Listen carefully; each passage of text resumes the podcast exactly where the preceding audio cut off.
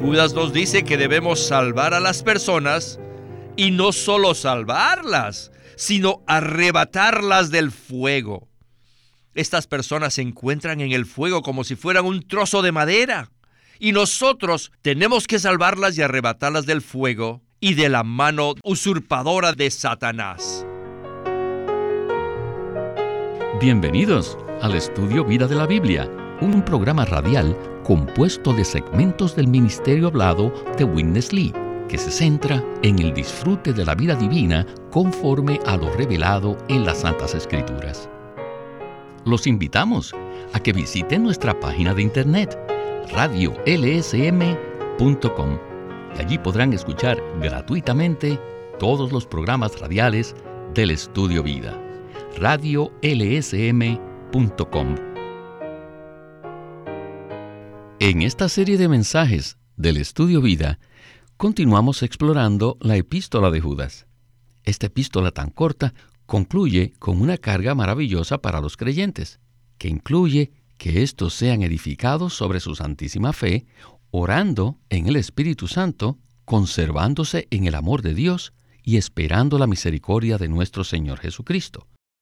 Esto produce como resultado la vida eterna. Al considerar este pasaje de la palabra, surgen entonces algunas preguntas. Por ejemplo, ¿será que esta es una fórmula para recibir la vida divina? O quizá, ¿será que esta es una carga para los que ya poseen la vida divina y necesitan aprender a vivir su vida diaria en esta vida? Pues bien, en este mensaje responderemos a estas inquietudes. Hemos llegado al cuarto mensaje de la epístola de Judas, que se titula La exhortación a los creyentes. Y estamos muy contentos que Eric Romero ha regresado al programa para estos mensajes finales del estudio vida de las epístolas de Pedro y Judas. Eric, qué bueno que podemos tenerlo otra vez con nosotros. Es un gozo estar de regreso, Víctor.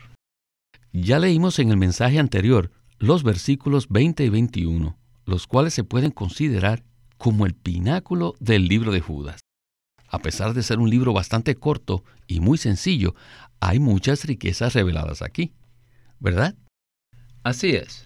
Pero para poder ver lo que está revelado en este libro, necesitamos comprender todo el contexto del Nuevo Testamento, el cual consiste en que el Dios triuno desea unirse, mezclarse e incorporarse con el hombre tripartito para impartir su vida divina, eterna e increada en la humanidad redimida. Al hacer esto, la humanidad se convierte en la morada de Dios en el Espíritu. Cuando en el Nuevo Testamento se habla acerca de la vida eterna, esto se refiere a la experiencia de la impartición del Dios triuno procesado y consumado en nuestro ser. La meta de nuestra búsqueda espiritual debe ser la experiencia de conocer a Dios, vivir a Dios y ser uno con Dios hasta el punto en que experimentemos su vida eterna. La manera de experimentar esa vida eterna es edificarnos sobre nuestra santísima fe, orar en el Espíritu Santo, conservarnos en el amor de Dios y esperar la misericordia de nuestro Señor Jesucristo. En su presentación, Winnesley mencionará que la Trinidad no es simplemente algo objetivo, sino algo que opera subjetivamente en nosotros. La meta de la economía neotestamentaria no consiste simplemente en que creamos en el Dios triuno de manera objetiva, sino que también Él llegue a ser parte de nuestro vivir diario de manera subjetiva. Y este será un punto clave en este mensaje. Escuchemos a Winnesley y el primer segmento de este estudio vida. ¿Cómo podemos vivir en el Dios triuno? Bueno, necesitamos orar en el Espíritu. Y necesitamos conservarnos en el amor de Dios. A medida que hacemos esto, estamos esperando la misericordia del Señor. Judas dice que esperamos la misericordia y no dice la gracia. Lo más extraño es que Pedro usa la palabra gracia muchas, muchas veces. Dice gracia, gracia, gracia en muchas oportunidades, mientras que Judas usa la palabra misericordia. En el versículo 2 nos dice misericordia, paz y amor. Y aquí Judas habla nuevamente de la misericordia en lugar de la gracia. ¿Por qué dijo esto? Porque la misericordia alcanza, va más allá que la gracia de Dios. A medida que oramos en el Espíritu Santo, estamos conservándonos en el amor de Dios y estamos esperando una misericordia más del Señor. ¿Y cuál es el resultado de esto? El resultado es la vida eterna. Y esta vida no quiere decir que antes no teníamos la vida divina y que ahora, después de orar por un tiempo, podemos alcanzar esta vida eterna.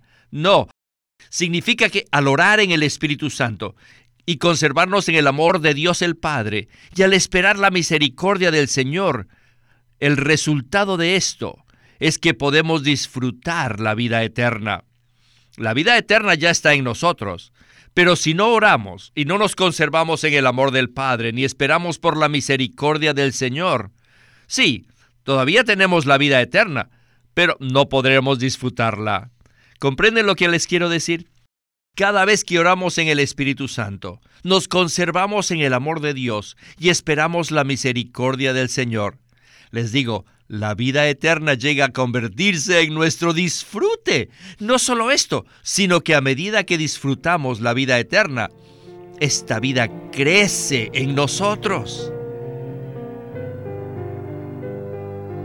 Pues bien, Eric, el lenguaje usado en el segmento anterior es muy particular y desafía nuestros conceptos naturales. Cuando recibimos a Cristo inicialmente, recibimos la vida eterna. No obstante, ¿Qué tanto de esa vida eterna es nuestra realidad diariamente? Podemos considerar que la vida eterna es como una especie de boleto de entrada a un estado futuro, a un lugar futuro o a un destino futuro. Sin embargo, el lenguaje usado por Witness Lee no nos deja pensar de esta manera, ¿verdad? Así es. Hay creyentes que ni siquiera saben que han recibido la vida eterna cuando fueron regenerados. Algunos piensan, como usted dijo, que han recibido un boleto para vivir eternamente y para poder entrar en un estado celestial en el futuro. Por tanto, se han distraído con este concepto y pasan por alto que al momento de ser regenerados, recibieron la vida eterna, la vida divina e increada de Dios, la cual es el propio Dios triuno. Por la misericordia del Señor estamos viendo esta realidad a través del ministerio. No obstante, debo admitir que yo todavía no vivo plenamente esa realidad en mi vida diaria, aunque existe la posibilidad de que pueda lograrlo. Puesto que la vida eterna mora en mi espíritu, puedo orar en el Espíritu Santo y puedo tener contacto con otros creyentes para ser edificado. Según el libro de Judas, es posible que entremos en esa realidad orando en el Espíritu Santo, conservándonos en el amor de Dios y esperando la misericordia del Señor para ser edificados sobre nuestra santísima fe. Adicionalmente, necesitamos humildemente comprender que necesitamos el suministro diario, continuo de la vida divina en nuestro ser, para poder llegar a experimentar esa realidad. Hace algún tiempo hablamos en otro mensaje acerca del amor de Dios y Winnesley usó como base el versículo en Juan 3:16 que dice, porque de tal manera amó Dios al mundo que ha dado a su Hijo unigénito para que todo aquel que en Él cree no perezca, mas tenga vida eterna. Es verdad que Dios amó al mundo, pero ¿será que nos hemos dado cuenta que Dios nos amó a cada uno de nosotros? El amor de Dios es algo muy personal. No es algo objetivo, sino subjetivo. ¿No es así? Es verdad, Víctor. si tenemos la certeza de que Dios nos ama, mediante la oración y la comunión nuestra vida cambiará por completo. En este momento, Dios nos ama, tal y como somos. En nuestro interior existe una fe, una confianza y una certeza que nos confirman que esto es verdad y que nos animan a seguir adelante, buscando más experiencias en la vida eterna. Bueno, necesitamos avanzar a la próxima sección del mensaje. Los versículos 22 y 23 dicen, de algunos que vacilan, tened misericordia y salvadlos, arrebatándolos del fuego, y de otros, tened misericordia con temor, aborreciendo aún la ropa manchada por su carne. Solo si vivimos en el Dios triuno, podremos tener una verdadera preocupación por los jóvenes, por los débiles y por los que vacilan. Yo sé que si no vivimos en el Dios triuno, no nos interesarán los demás. No nos interesarán los jóvenes, no nos interesarán los débiles, no nos importan si son pequeños o grandes, no nos interesan los demás. Pero cuando vivimos en Él, tendremos una preocupación genuina por nuestros compañeros creyentes. Entonces, el versículo 23 dice que tenemos que salvarlos. ¿Cómo podemos salvar a las personas? Arrebatándolas del fuego. ¿Acaso somos nosotros los salvadores de la humanidad? Nosotros no somos los que salvamos, sino el Señor Jesús. Solo Él es el Salvador. Solo Él los puede salvar. Sin embargo, Judas nos dice que debemos salvar a las personas y no solo salvarlas, sino arrebatarlas del fuego. Estas personas se encuentran en el fuego como si fueran un trozo de madera. Y nosotros tenemos que salvarlas y arrebatarlas del fuego y de la mano usurpadora de Satanás. Además, Judas nos dice que de otros tengamos misericordia con temor. Esa gente se encuentra en una situación lamentable y necesitamos tener misericordia de ellos. Pero, mientras tenemos misericordia de los demás, debemos tener temor. ¿Por qué temor? Debido a que podemos ser influenciados por ellos. Su pecaminosidad es muy contagiosa y está llena de gérmenes. Si no somos cuidadosos, seremos contaminados por los gérmenes del pecado y llegaremos a ser iguales a ellos. Mientras tenemos misericordia de otros con temor, debemos aborrecer la ropa manchada por la carne. Por lo tanto, mientras tenemos misericordia de los débiles, debemos temer y aborrecer ser contaminados por las cosas pecaminosas debemos tener un temor santo y una clase de odio santo. Eric, es maravillosa la cantidad de puntos prácticos en estos dos versículos tan cortos. Debemos tener misericordia de los débiles y salvarlos arrebatándolos del fuego, pero debemos hacer esto con mucho temor para no ser contaminados por los pecados de ellos. No obstante, para poder hacer esto, necesitamos vivir en el Dios triuno, ¿verdad? Claro que sí. Debemos vivir en el Dios triuno esperando la misericordia del Señor. Este es un buen contraste, pues no se nos habla solo de esperar la misericordia del Señor en el tiempo futuro, cuando venga el juicio en el tribunal de Cristo. Esto se aplica hoy a nosotros. Necesitamos que la misericordia del Señor sea impartida a nosotros hoy, y de esa manera podremos ser misericordiosos con los demás.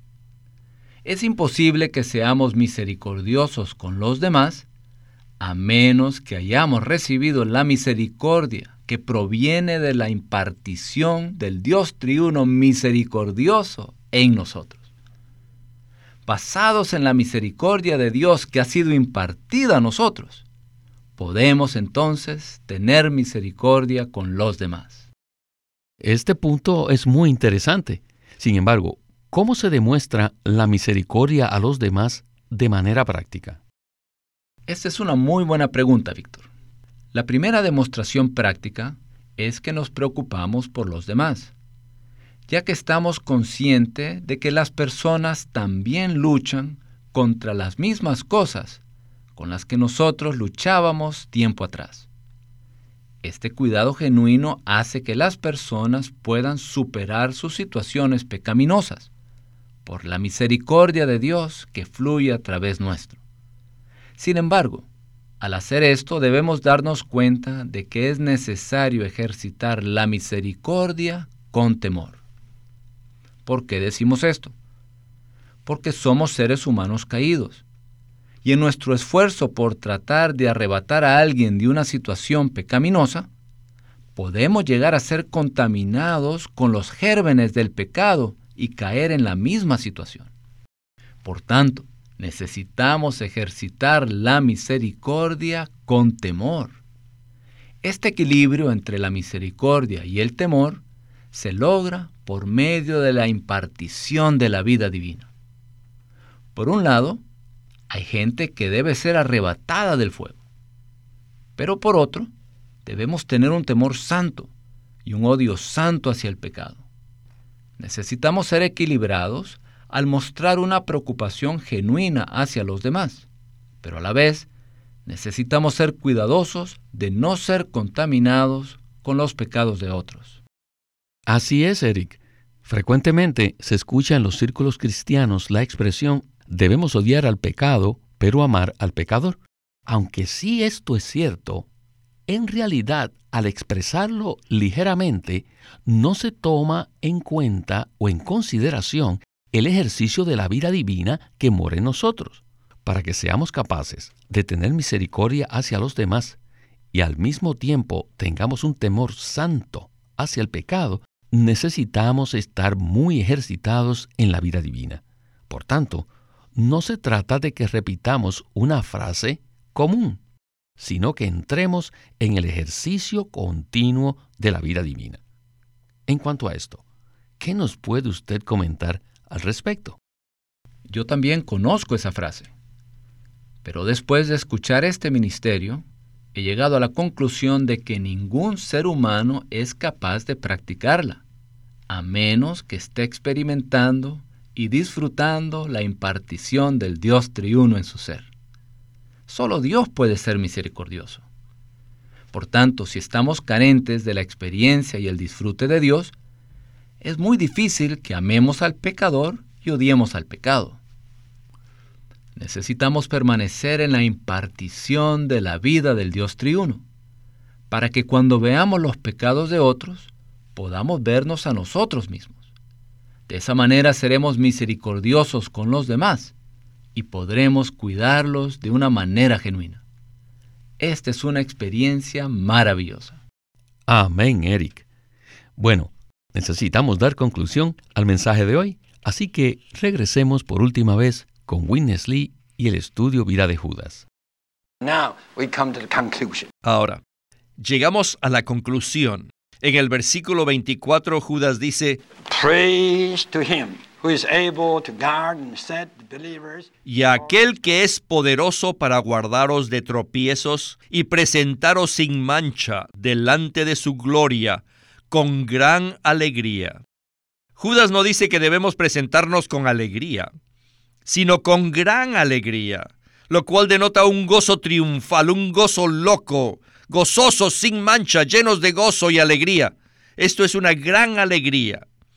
Luego continúa diciendo en el versículo 25, al único Dios, nuestro Salvador, por medio de nuestro Señor Jesucristo, sea gloria y majestad, imperio y potestad, desde antes de todos los tiempos, ahora y por todos los siglos. Amén. Aquí encontramos cuatro palabras maravillosas. Gloria, majestad, imperio y potestad. La gloria de nuestro Salvador Jesucristo, la cual será manifestada cuando regrese, esta gloria es la expresión con esplendor. La majestad es la grandeza en honor. El imperio es la fortaleza en poder. Y finalmente la autoridad es el poder para gobernar. Pueden ver la secuencia, santos. ¿Verdad que pueden ver la secuencia? Primero tenemos la expresión con esplendor, luego la grandeza que proviene del honor, después la fortaleza que proviene del poder y finalmente el poder para gobernar. Que todo esto sea para el único Dios, desde antes de todos los tiempos, ahora y por los siglos. Amén. Así que espero que todos ustedes puedan estudiar estos versículos para que vean la clase de escritor que era Judas, uno que no era un apóstol, y dudo que incluso haya sido un anciano. Sin embargo, escribió una epístola muy breve, pero maravillosa. Pero vosotros, amados, edificando sobre vuestra santísima fe, orando en el Espíritu Santo, conservaos en el amor de Dios, esperando la misericordia de nuestro Señor Jesucristo para vida eterna. Vaya, esto es muy, pero muy rico. Sin duda, me siento impresionado con la manera como Judas escribe. Anteriormente, también hablamos acerca de la profundidad de los escritos de primera y segunda de Pedro. Estos son dos ejemplos de la operación del Dios triuno. ¿No es así? Absolutamente. Los ejemplos de Judas y de Pedro muestran que ellos vivían en la realidad de la economía neotestamentaria. En dicha economía, Dios se ha impartido en los creyentes para que ellos puedan tener una experiencia práctica de Él y puedan así aplicarlo en su diario vivir. Tanto los escritos de Pedro como los de Judas nos muestran la maravillosa experiencia que ellos tenían del Dios triuno. Aprecio mucho lo que dice Judas en el versículo 24. Y aquel que es poderoso para guardaros de tropiezos y presentaros sin mancha delante de su gloria con gran alegría. Si no tuviéramos la misericordia de Dios, tropezaríamos diariamente. Pero Él nos guarda para que lo disfrutemos y podamos ser edificados en Él por medio del disfrute de la vida divina, para que al final podamos tener la exuberancia de un gozo triunfal. En aquel entonces alabaremos y adoraremos a Dios por la eternidad. Una vez que entramos en contacto con la vida divina, invocando el nombre del Señor, oh Señor Jesús, y oramos en el Espíritu Santo. Como resultado experimentamos la misericordia del Señor. Esto produce un gran gozo que Judas describe como gran alegría. Muy cierto, Eric. La vida cristiana no debería simplemente ser una en la que adoramos a Dios reverentemente, Debemos aprender a experimentar y disfrutar diariamente al Dios triuno que se ha impartido en nuestro ser. Él es poderoso para guardarnos de toda clase de tropiezos. Como cristianos poseemos un tremendo depósito de la vida divina, la cual es el propio Dios triuno. A medida que experimentamos y disfrutamos este depósito diariamente, somos suministrados con la vida divina y tendremos un gran gozo. Bueno, Eric, desafortunadamente se nos terminó el tiempo para este programa. Muchas gracias por habernos acompañado en el estudio Vida de la Biblia con Winnesley. Gracias por invitar. Este es Víctor Molina haciendo la voz de Chris Wilde, Eric Romero la de John Pester y Walter Ortiz la de Winnesley.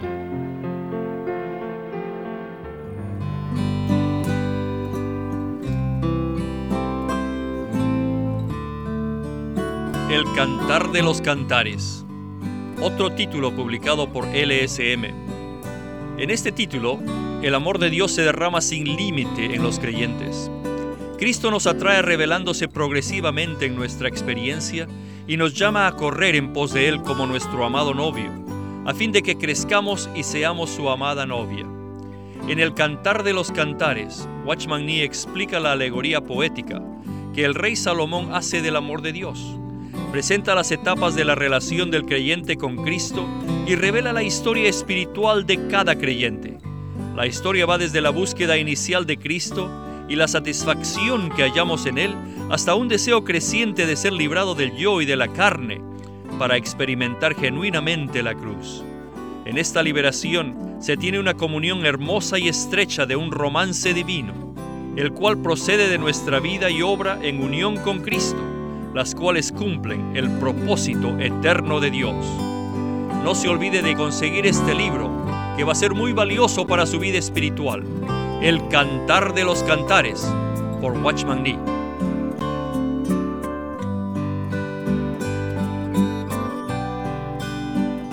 El estudio Vida de la Biblia es una producción de Living Stream Ministry que presenta el ministerio de Watchman Nee y Windesley. Watchman Nee llegó a ser cristiano en la China continental en 1920 a los 17 años de edad y ese mismo año comenzó a producir sus primeros escritos. En casi 30 años de ministerio se demostró claramente que él era un don especial que el Señor dio a su cuerpo con el fin de adelantar su obra en esta era.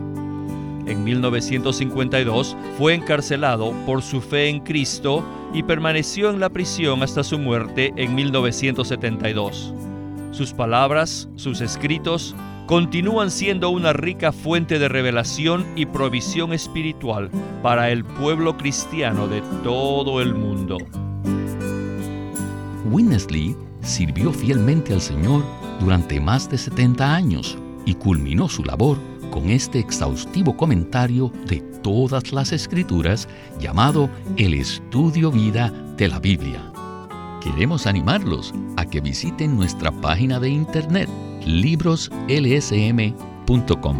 Allí encontrarán los libros impresos del Ministerio de Watchman Nee y Witness Lee, la Santa Biblia versión recobro con sus notas explicativas y también encontrarán folletos, himnos, varias publicaciones periódicas y libros en formato electrónico. Por favor, visite nuestra página de internet libroslsm.com. Una vez más, libros lsm.com o llámenos a nuestro teléfono gratuito 1-800-810-1149. 1-800-810-1149.